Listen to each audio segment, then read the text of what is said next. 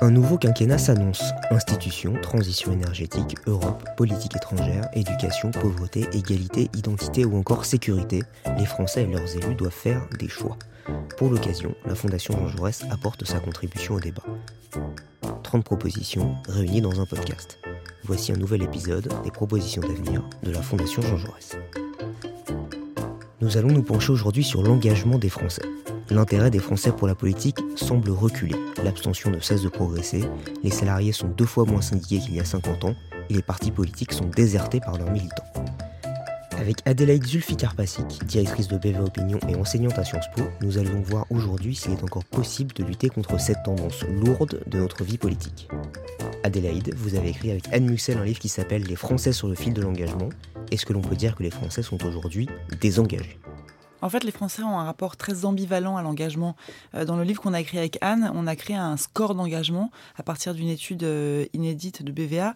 Et ce score s'établit en moyenne à 57 sur 100. Donc 57 sur 100, certes, c'est la majorité des Français, mais c'est pas non plus un score écrasant.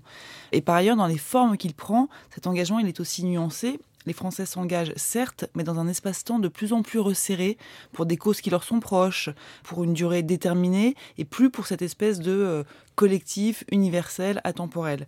Donc par rapport à l'engagement, les Français sont un petit peu euh, comme sur un fil, un pied dedans, un pied dehors. Et quand les Français décident de s'engager, quelle forme est-ce que euh, cela prend?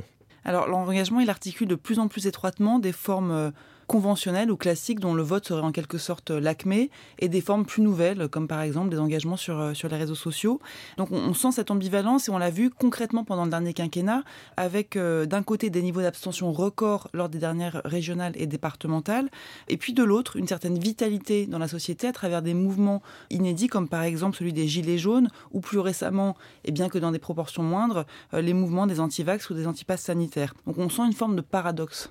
Donc ce n'est pas tant que les Français ne s'engagent plus, mais qu'ils s'engagent différemment. Oui, c'est exactement ça. En fait, l'engagement reste perçu par les Français comme quelque chose de très fort. C'est une notion qu'ils jugent très positive et qu'ils érigent même au rang de valeur. Selon notre étude sur laquelle s'appuie le livre, ils sont d'ailleurs près des deux tiers à se considérer comme personnellement engagés, mais ils s'engagent aujourd'hui davantage à travers des actions personnelles, comme par exemple signer une pétition, boycotter une marque ou une entreprise, que par des actions collectives de type grève ou manifestation. Mais on entend malgré tout souvent dire que les jeunes sont moins engagés euh, que le reste des Français. Est-ce que c'est vraiment le cas? Alors non, bien au contraire même, puisque ce sont chez les plus jeunes, les 18-24 ans, que notre score d'engagement est le plus élevé. Simplement, en fait, les jeunes aujourd'hui s'engagent sur d'autres territoires d'expression, comme les réseaux sociaux, ou pour de nouvelles causes qui ne sont pas celles communément admises comme faisant partie du champ politique. Donc en réalité, les jeunes, ils font de la politique, simplement, ils n'en sont presque pas conscients et c'est presque malgré eux.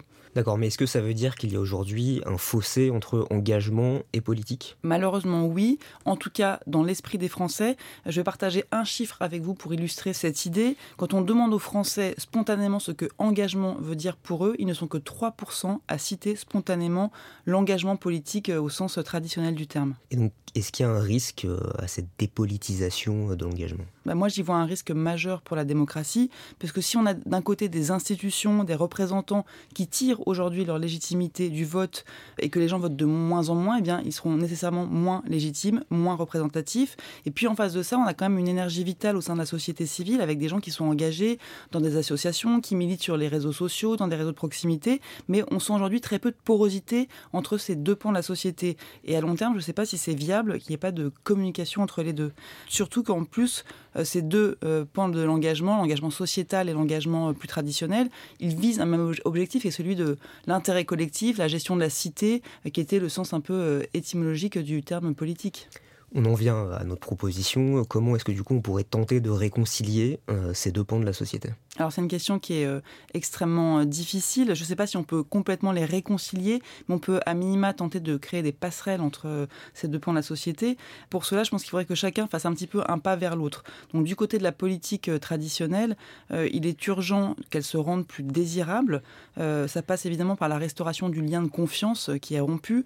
Et ce sentiment repose, à mon sens, en particulier sur le fait de faire la démonstration que la politique, c'est utile, c'est concret, c'est utile pour le quotidien de, chacun. Et ça passe évidemment aussi par davantage de transparence. Et de l'autre côté, que fait-on pour que les gens qui s'engagent hors du champ politique traditionnel aient envie de s'y engager? Bah Sans doute en leur donnant davantage voix au chapitre, en favorisant euh, davantage la démocratie participative.